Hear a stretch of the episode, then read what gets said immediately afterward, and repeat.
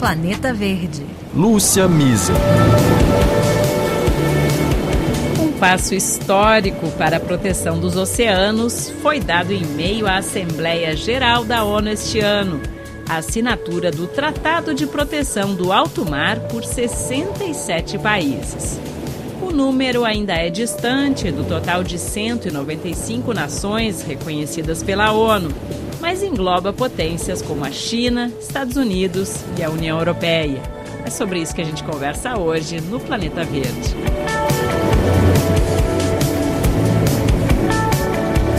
Apesar de representar quase metade da superfície do planeta, ou dois terços dos oceanos, o alto mar até hoje é encarado como uma zona de ninguém, por estar fora de qualquer legislação internacional de proteção.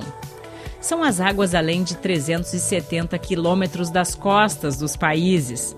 Portanto, depois das jurisdições marítimas nacionais, conforme estabelecido pela Convenção das Nações Unidas sobre o Direito do Mar, dos anos 80. O texto do novo tratado foi negociado por quase 20 anos e finalizado em março com a aprovação de 100 países. Em junho, as Nações Unidas formalizaram o documento, que agora começa finalmente a ser assinado pelos governos, mas ainda precisa ser ratificado por pelo menos 60 signatários para entrar em vigor.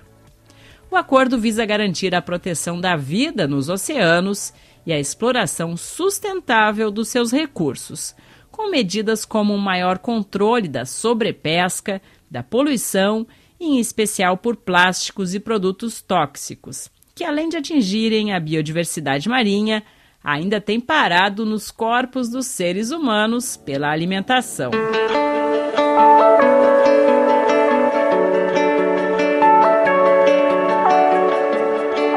Tratado sobre a Conservação e o Uso Sustentável da Diversidade Biológica Marinha prevê uma série de avanços importantes, a começar pela criação de zonas protegidas nas águas internacionais.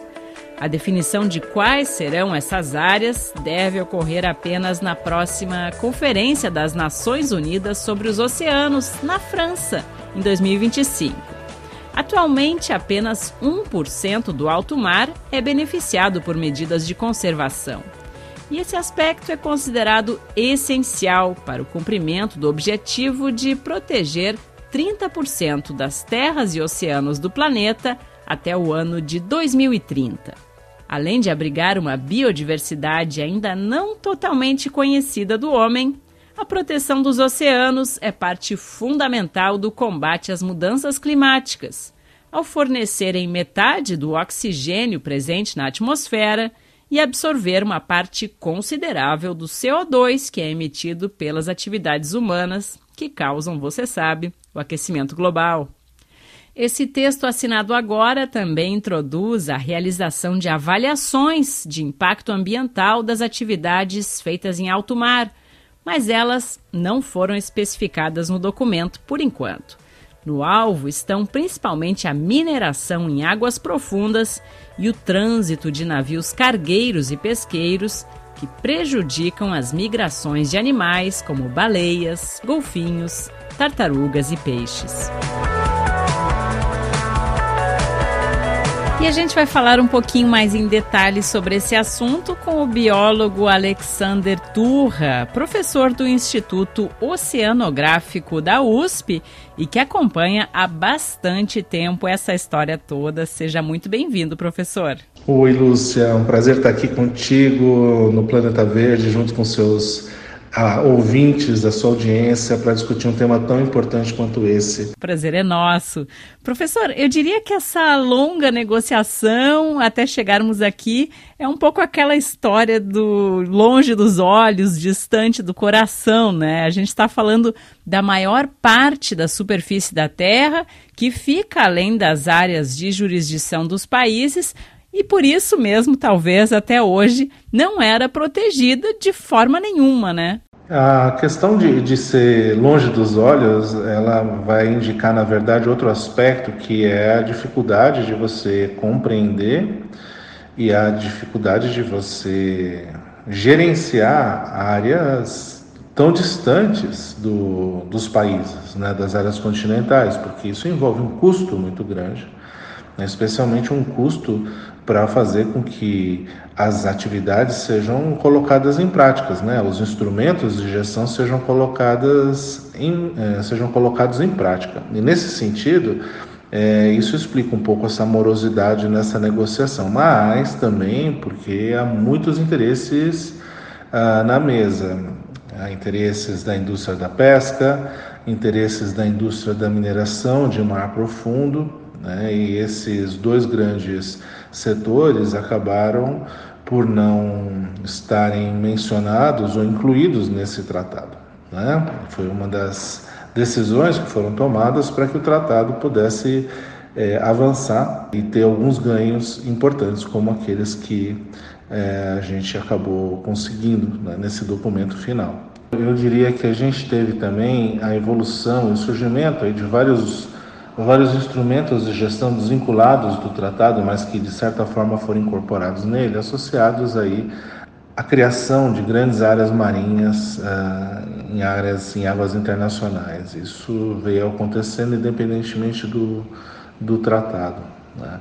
E, mas ele trouxe um avanço tremendo ah, em relação a aspectos sensíveis, em especial o uso e o compartilhamento dos benefícios do patrimônio genético dos né, existente nessa área internacional.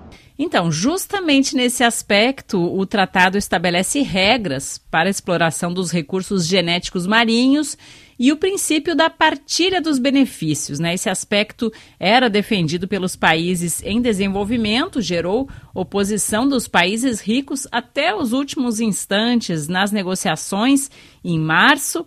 Então, professor, queria saber, explica aqui para os nossos ouvintes, quem hoje em dia realiza essa exploração no fundo do mar, né? Ela acaba sendo, de fato, restrita às potências, que no fundo são as que têm recursos financeiros para expedições, que são, costumam ser complexas no fundo do mar? Na verdade, a, a investigação, a ciência nessas áreas internacionais e a perspectiva de uso e a materialização e a concretização desse uso é, tá, de certa forma, representando um modelo hegemônico de norte global sobre o sul global, domínio aí né, das potências uh, que dominam economicamente o planeta. Nesse sentido, é, os países que têm menos condições para fazer a pesquisa, para é, fazer avaliação do potencial desses estoques minerários, por exemplo, mesmo da biodiversidade, e depois o próprio uso, isso é, é muito pequeno esse potencial. Então, o que acontece? Né? Como essa área é uma área é, que a gente chama né, tem que beneficiar a humanidade, é fundamental que esses recursos eles sejam compartilhados de uma forma mais equitativa. Né? Então você é uma corrida, né? como se fosse uma corrida pelo ouro, né? E isso tem um desbalanço muito grande que precisa ser corrigido. É isso que é, o tratado pretende garantir, né? Que esses recursos, independentemente de quem, por conta de um interesse, por conta de recursos, por conta de capacidade, né, para estar nessas áreas, né, porque tem muitos navios, porque tem muito dinheiro, porque tem muitos pesquisadores, porque tem muitas indústrias, né, que esses atores globais eles entendam que esses recursos eles são patrimônio da humanidade, eles precisam beneficiar de uma forma mais equitativa. É verdade. E professor, o Brasil assinou esse texto, né, e teve inclusive uma participação bastante ativa na elaboração do acordo. Como é que se passa agora a ratificação desse acordo no caso brasileiro? O processo de ratificação do tratado passa pelo Congresso Nacional e por uma discussão interna ah, em relação a, a, aos limites, em relação a como esses acordos que foram negociados internacionalmente têm rebatimento nas, na visão política institucional do país. Então, isso passa é, por um processo de criação de, uma, de um projeto de lei é, e que então é votado pelo Congresso, né, pela Câmara e pelo Senado, e aí então ele, ele passa a virar uma lei para o país. O Brasil ele vem tendo uma, uma, um papel de liderança e razoavelmente consistente de de conservação da natureza. Obviamente, ah, o país ele tem muitas dificuldades institucionais e financeiras que dificultam ah, uma melhora sistêmica na condição do oceano. Essa é uma meta que precisa continuar sendo perseguida e é, fortalecida, obviamente, pelo governo, mas também por outros entes da sociedade, como a iniciativa privada e o terceiro setor. Mas é fundamental que, é, dentro desses esforços, a gente considere o papel que o Brasil tem, especialmente no Atlântico Sul. Um papel geopolítico relevante do ponto de vista científico e do ponto de vista, como se dizer, empresarial. Nessa região do planeta existe uma zona de cooperação e paz do Atlântico Sul, que é um instrumento diplomático criado na década de 80 e que, dentre outros aspectos, como a paz, né, que é algo importante, ele também dialogue, é, venha dialogar com as discussões ambientais que estão associadas à paz, por exemplo, né, ou a uma, uma prosperidade mais equitativa, né, que de certa forma atenua os, os potenciais conflitos que podem emergir. Então, o Brasil ele, ele precisa compreender e exercitar esse papel de liderança na região, fortalecendo as relações Sul-Sul, né, aqui na América do Sul, mas também com a África, e com isso a gente criar uma estratégia uh, baseada na nossa autodeterminação, nossa, eu digo, desses países que compõem essa região, para que se possa pensar o futuro dessa região. E é fundamental que a gente entenda também que o que acontece nas áreas sob jurisdição nacional de todos os países também é influenciada pelo que acontece fora dessas áreas e vice-versa. Então é fundamental que a gente dialogue claramente na perspectiva de criar estratégias de conservação que prevejam áreas marinhas protegidas, dentro e fora das áreas de jurisdição nacional, na perspectiva de corredores ecológicos ou na perspectiva de que essas áreas eh, sejam conectadas pelas correntes marítimas a ponto da biodiversidade poder trafegar entre elas e se manter diversa, né? ou seja, manter diversidade genética, né, que é fundamental para a gente, né, para a própria biodiversidade lidar com as adversidades que é, podem surgir, incluindo aí as mudanças climáticas globais. Professor Alexander Turra, o texto é juridicamente vinculativo, né, com, com obrigação legal de ser cumprido, mas os países que descumprirem esse acordo, eles estarão sujeitos a algum tipo de punição e também quem vai controlar, afinal, o que, que acontece nessas áreas que são tão remotas, né? Seria talvez satélites? A implementação desse tratado pressupõe, obviamente, esse acordo entre os países que estão endossando, né? Ou endossando. É, países que não estão endossando, obviamente, eles não vão querer seguir aquelas regras ou aquelas vinculações que estão colocadas ali. Então, a gente tem um processo de mais longo prazo que ocorre em vários tratados, como o Tratado do Clima, né? A gente tem é, o Acordo do Clima, né? Como a gente tem visto, né? Países que acabam não cumprindo as suas metas. Né? E com isso, na verdade, você não tem um processo de retaliação explícito, né? né? O que se uh, deseja é que as coisas aconteçam porque elas fazem sentido, elas aconteçam pelo motivo certo. E né, a gente imagina que o diálogo, é, embora possa demorar um pouco de tempo para que as mudanças aconteçam, ele é o melhor caminho. Né? O diálogo, a transparência, a cobrança da sociedade, e aí a gente tem um papel muito importante de controle social sendo feito em cada um dos países para que eles assinem, né, para que eles ratifiquem o tratado e para que eles coloquem em prática essas ações. Com certeza. E para finalizar, professor, foram quase 20 anos de negociações até esse momento. Então, essa assinatura, na sua opinião, seria mais um sinal de que as coisas estão de fato começando a avançar pela proteção do planeta, de que a emergência climática é encarada também mais a sério? Como é que o senhor enxerga esse avanço? O, o tratado, o fato de ter sido de ter sido finalizado esse processo de negociação é uma grande vitória. Na verdade, quando a gente fala em gestão do ambiente marinho, ou gestão de uma forma geral, as mudanças não ocorrem de uma forma muito rápida. Né? A gente vai perseguindo caminhos e tendo pequenas vitórias que no longo prazo acabam é, virando grandes transformações. E esse tratado ele é um passo importante nesse caminho. Né? Então a gente tem que estar muito, muito esperançoso, porque hoje a gente tem um acordo, hoje a gente tem princípios, hoje a gente tem instrumentos e caminhos para percorrer para a gente melhorar a condição do oceano, melhorar a condição, a relação do oceano com a sociedade de uma forma sistêmica. Então eu vejo de uma forma muito positiva e agora, obviamente, a gente tem o passo, né, que é um passo que talvez dure mais um tanto de anos, né, um passo que vai fazer com que a gente internalize essa agenda e na prática consiga fazer é, a mudança acontecer.